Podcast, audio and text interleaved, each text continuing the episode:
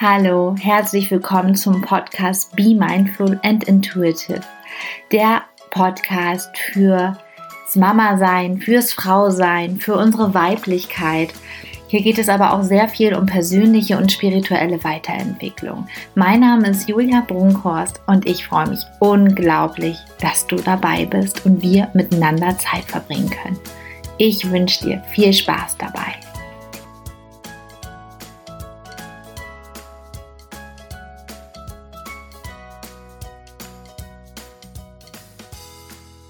Hallo ihr Lieben, heute gibt es wieder eine neue Folge meines Podcasts Be Mindful and Intuitive. Und ich freue mich sehr, dass ihr dabei seid und freue mich sehr auf diese neue Folge, denn heute ist was Besonderes, denn heute ist eine Wunsch-Podcast-Folge. Ich habe äh, auf Instagram äh, mal nachgefragt, was für Themen ihr euch denn wünscht. Und ähm, einige Themen sind da schon angekommen. Und ich habe mir mal ein Thema rausgesucht, was auch ziemlich äh, Bestandteil meines Lebens einfach ist. Und das ist ähm, das zuckerfreie Leben, also mein zuckerfreies Leben. Und da war der Wunsch, dass ich mal so ein bisschen darüber erzähle, wie denn mein zuckerfreies Leben aussieht, wie ich dazu gekommen bin, warum ich zuckerfrei lebe und so weiter. Und darüber werde ich dann heute mal drüber sprechen. Ja, warum lebe ich zuckerfrei? Also es ähm, fing bei mir das Bewusstsein für Zucker ähm, fing schon an bei mir, als ich natürlich äh, das erste Mal schwanger war und meine Tochter dann zur Welt gekommen ist. Da war ähm, für mich einfach total klar, im ersten Lebensjahr möchte ich den ähm, einfach Zucker, den Industriezucker, wenn es geht, vermeiden. Also ich habe es nie so dogmatisch gesehen.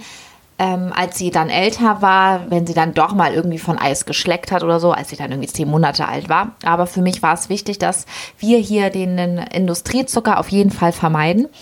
Und da bin ich das erste Mal in Berührung gekommen mit überhaupt sich Gedanken über Zucker zu machen. Also Zucker war für mich früher halt immer Zucker und Zucker gehörte irgendwie zum Leben dazu. Und als ich dann selbst Mama geworden bin, war das dann dann schon, okay, Zucker ist ja irgendwie, naja, okay, vielleicht nicht so ganz gesund. Also das wusste ich natürlich schon vorher, aber irgendwie hat man sich damit nie so befasst. Und das war so der erste Auslöser, wie ich dazu gekommen bin, mich mit dem Thema Zucker einfach mehr zu befassen. Äh, die Hintergründe und ja, das war total spannend und dann ist das wieder über die Jahre verloren gegangen, weil dann war meine Tochter etwas älter und natürlich hat sie dann auch mal bei uns ein Stück Kuchen mitgegessen oder mal ein Stück Schokolade oder halt das Eis im Sommer in der Eisdiele. Viele Eltern von euch oder viele Mütter von euch kennen das Dilemma mit dem Eis in der Eisdiele.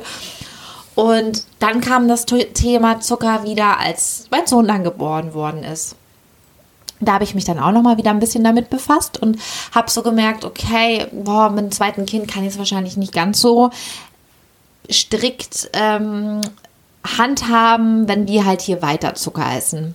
Und so kam es halt dazu, dass ich mich, wie gesagt, wieder damit ein bisschen auseinandergesetzt habe und habe aber den Zucker hier im Haushalt noch nicht so verbannt. Ich habe da schon angefangen, viel mit ähm, Bananen einfach zu backen und das klappt für mich super gut. Da spreche ich nachher nochmal drüber. Und trotzdem war halt Zucker immer Bestandteil hier in unserem Leben. Und irgendwann habe ich dann irgendwie mal einen Zusammenhang gefunden. Ich habe seit meiner ersten Schwangerschaft, also seit fast sechs Jahren oder über sechs Jahren, habe ich das Restless Leg Syndrom. Ich weiß nicht, ob äh, ihr das kennt. Das ist so, oh, das gibt viele verschiedene Symptome und jeder Betroffene spürt auch so ein bisschen andere Symptome und ich habe so unruhig, also man sagt dazu unruhige Beine und das äh, tritt meistens auf abends ganz stark oder nachts, wenn man halt zur Ruhe kommt, dann fangen halt bei einigen Leuten die Beine anzuzucken ähm, oder zu kribbeln oder halt einfach so ein unruhiges Gefühl. Man kann das ganz, ganz schlecht irgendwie beschreiben, wenn man es äh, selbst nicht äh, kennt. Und ähm, das ist bei mir aufgetreten in der ersten Schwangerschaft. Und es ist dann wieder weggegangen teilweise, als meine Tochter auf der Welt war, aber es war nie ganz weg.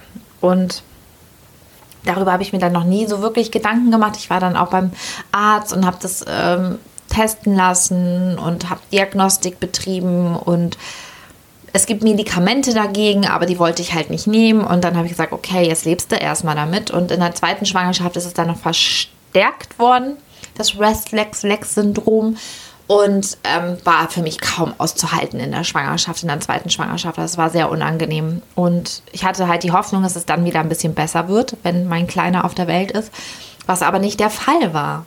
Es war nicht besser. Also es war minimal besser, aber ich habe wirklich täglich meine Beine gespürt, auch wenn ich gesessen habe tagsüber. Und irgendwann bin ich dann auf den Zusammenhang mit Zuckerkonsum gekommen. Ich weiß nicht gerade genau mehr, wie das zustande kam, aber ich habe irgendwann beobachtet, dass wenn ich viel Zucker, also einfach Zucker, Industriezucker esse, dass das dann schlimmer ist. Und dann habe ich einfach gesagt, okay, jetzt lässt du es mal radikal irgendwie weg von heute auf morgen und habe das gemacht. Das war genau letztes Jahr 2019, habe für mich der Stichtag 1.1.2019 und dann habe ich wirklich ein halbes Jahr lang keinen Industriezucker gegessen. Also gar nichts an Zucker. Also auch nicht in versteckte Zuckerarten in ähm, Lebensmitteln. Darüber spreche ich auch gleich nochmal, wie unglaublich, wie viel Zucker man zu sich nimmt und weiß das vielleicht gar nicht. Und habe da wirklich das Einzige, was ich an Süßungsmittel zu mir genommen habe in dem halben Jahr, war Datteln. Genau, ich habe viel mit Datteln gesüßt. Das war das Einzige. Und dann habe ich gemerkt, wie viel besser das doch war mit, ähm, ohne, mit ohne Zucker und dass das Restless-Leg-Syndrom auch besser wurde. Ich habe, es ist nicht weggegangen, aber es war wirklich um einiges besser, dass ich dann ein, zweimal die Woche nur diese Symptome hatte. Und das war natürlich für mich oh, cool und war eine Qualität meines Lebens, die natürlich unglaublich gut war. Leider bin ich irgendwie wieder schwach geworden, in Anführungsstrichen. Und habe dann irgendwann wieder angefangen, Zucker zu essen und habe auch ganz schnell wieder gemerkt, dass das mit dem Restless Leg Syndrom schlimmer wurde. Aber wie man so in seinem alltäglichen Stress und Trott kommt, habe ich dann irgendwie damit nicht aufgehört. Und für mich war das letzte Jahr oder die letzten Monate im letzten Jahr waren sehr intensiv und auch sehr anstrengend, ähm, familiär und beruflich. Und ich habe halt ganz, ganz viel ungesunde Sachen gegessen und habe dann gesagt, so, oh nee, jetzt ist Schluss. Und habe dann für mich den Entschluss gefasst, ab dem 3.1.2020 wieder aufzuhören mit Zucker, auch wirklich komplett von heute auf morgen. Und das habe ich gemacht und seitdem bin ich zuckerfrei und bin unglaublich stolz darauf und unglaublich zufrieden und glücklich, weil ich einfach merke, was das für ein Leben ist ohne Haushaltszucker und ohne versteckte Zucker und meine Stimmung ist unglaublich besser geworden. Also wirklich, ich hatte auch immer diese, kennen viele Frauen vielleicht diese Auf- und Abs, die wir ja sowieso hormonell bedingt immer mal haben, aber wirklich diese Stimmungstiefs und dann äh, hat man ein bisschen Zucker gegessen, dann war es mal ganz kurz besser und dann war es danach eigentlich noch schlimmer. Also ja, das war diese Stimmungsschwankungen. Und die wurden auf jeden Fall auch besser oder sind besser geworden, seit ich keinen Zucker mehr zu mir nehme. Und ich habe mich dann auch so ein bisschen mehr mit dem Thema Zucker befasst, was es auch für Austauschstoffe gibt, welche sind gut, welche sind nicht so gut und habe seitdem eigentlich, ja, backe ich nur mit Bananen oder mal mit Datteln und wenn ich dann doch mal was Besonderes machen möchte, was so ein bisschen daran erinnert, ähm, an die alten Zeiten mit Zucker, dann benutze ich mal ein bisschen Erythrit als Ersatzstoff, aber auch eher selten und nehme eigentlich nur Fruchtzucker aus natürlichen Ursprungs zu mir. Also sprich aus Obst. Das ist das Einzige, was ich sonst so zu mir nehme. Und es geht mir einfach unglaublich gut. Ich habe da so unglaublich von profitiert. Ich habe, glaube ich, ohne daran äh, zu denken, irgendwie, glaube ich, drei Kilo abgenommen. Und es ist schon eine sehr spannende und harte Umstellung gewesen, weil es war gar nicht so das Problem aus, auf Zucker so zu verzichten. Also einfach, ich habe keinen Zucker mehr gekauft, ich habe nicht mehr mit Zucker gebacken. Und das war eigentlich, das war gar nicht so das Problem, sondern die Schwierigkeit, die ich echt in diesem zuckerfreien Leben, zuckerfrei in Anführungsstrichen, weil ich glaube schon, dass man unbewusst doch immer mal was mit Zucker isst, so. Aber ähm, das Schwierige ist, sind oder ist, sind die Nahrungsmittel, die man kauft. Es ist nämlich unglaublich, in fast jedem Nahrungsmittel, was man kauft, verarbeitetes Nahrungsmittel, steckt Zucker drin. Und das ist einfach, also wirklich, ich glaube, in 90 Prozent der Lebensmittel.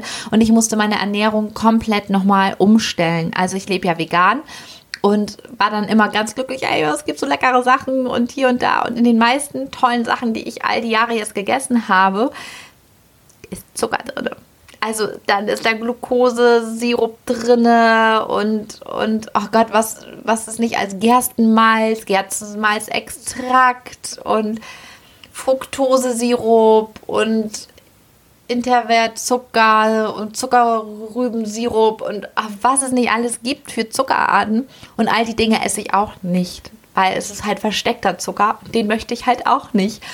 Und das war für mich eine große Umstellung, dass ich halt einfach sehr viel Lebensmittel doch wieder selbst machen muss, sehr viele Aufstriche selbst mache, irgendwelche Bratlinge selbst mache. Ich habe dann immer so meine vier, fünf Lebensmittel, wo ich weiß, hey, die sind irgendwie zuckerfrei und die esse ich auch, aber ich muss halt ganz viel, sag ich mal, selbst machen, was natürlich meiner Gesundheit zugutekommt und auch die meiner Kinder.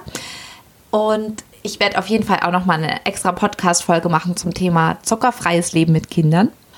Da werde ich auch nochmal darüber sprechen. Äh, vorweg, meine Kinder leben nicht komplett zuckerfrei. Und, aber darüber werde ich einfach in einer anderen Podcast-Folge sprechen. Ich glaube, das ist eine ganz gute Idee.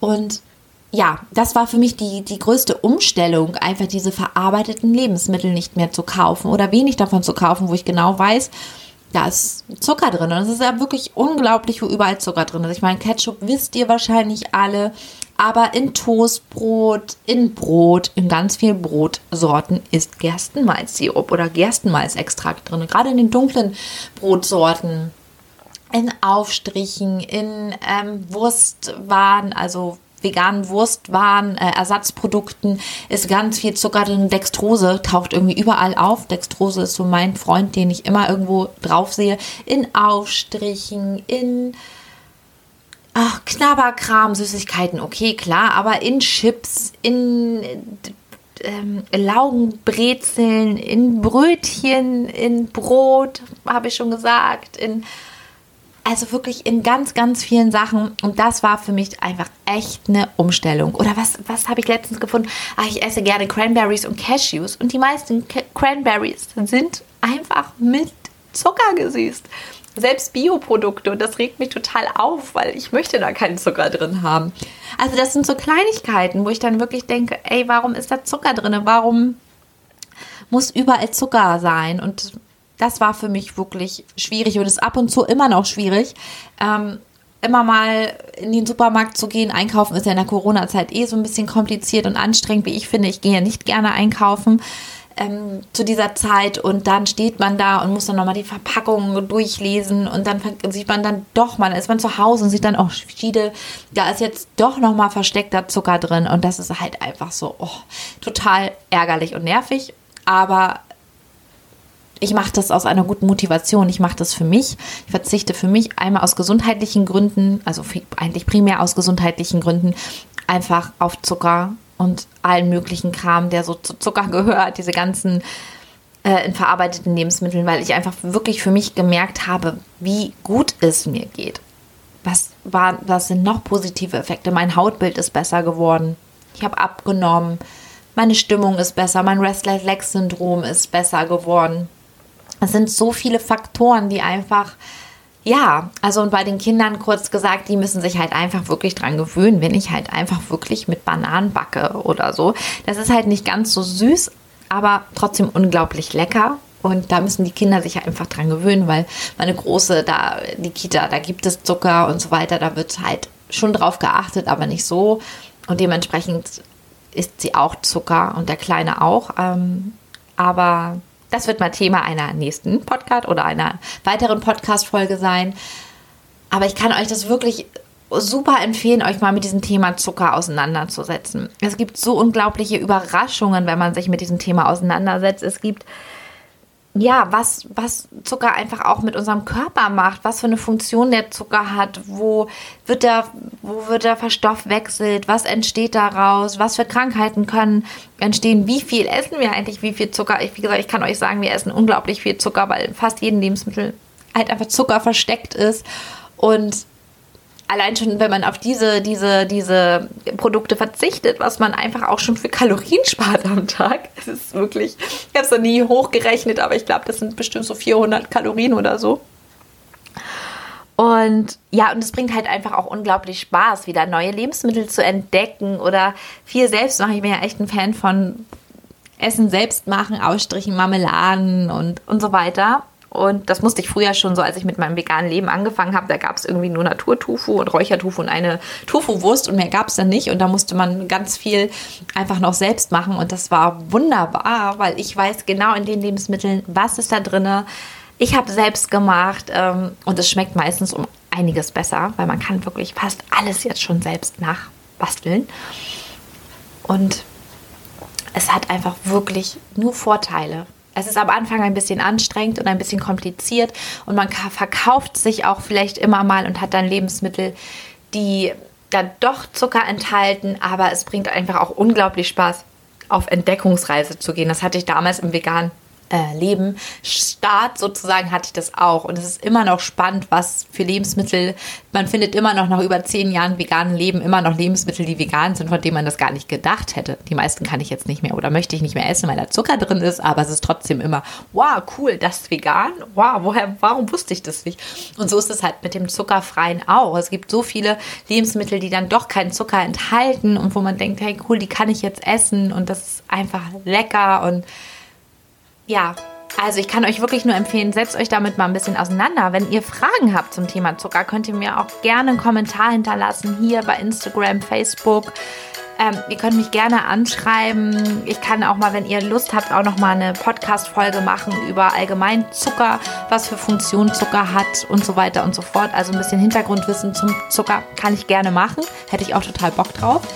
Und ihr könnt mir echt gerne hier einen Kommentar hinterlassen ob ihr auch schon zuckerfrei lebt oder es vielleicht vorhabt oder vielleicht macht mir auch so Teil teils. Einige Leute benutzen halt einfach keinen Haushaltszucker oder die anderen äh, lassen äh, verarbeitete Lebensmittel weg. Ich bin gespannt, was euer Weg ist oder ob ihr überhaupt Bock habt darauf und ähm, wie euer Weg aussieht, ob ich euch ein bisschen motiviert habe, so ein bisschen mehr auf Zucker zu achten ein zuckerfreies Leben. Man muss ja nicht komplett auf Zucker verzichten, aber sich das einfach mal bewusst machen, wo überall Zucker drin ist und da Sachen einfach auch wegzulassen oder auszutauschen, macht ja schon so viel Mehrwert und ist für die Gesundheit unglaublich gut, weil dann spart man unglaublich viel an nicht nur Kalorien, sondern auch man spart einfach viel Zucker.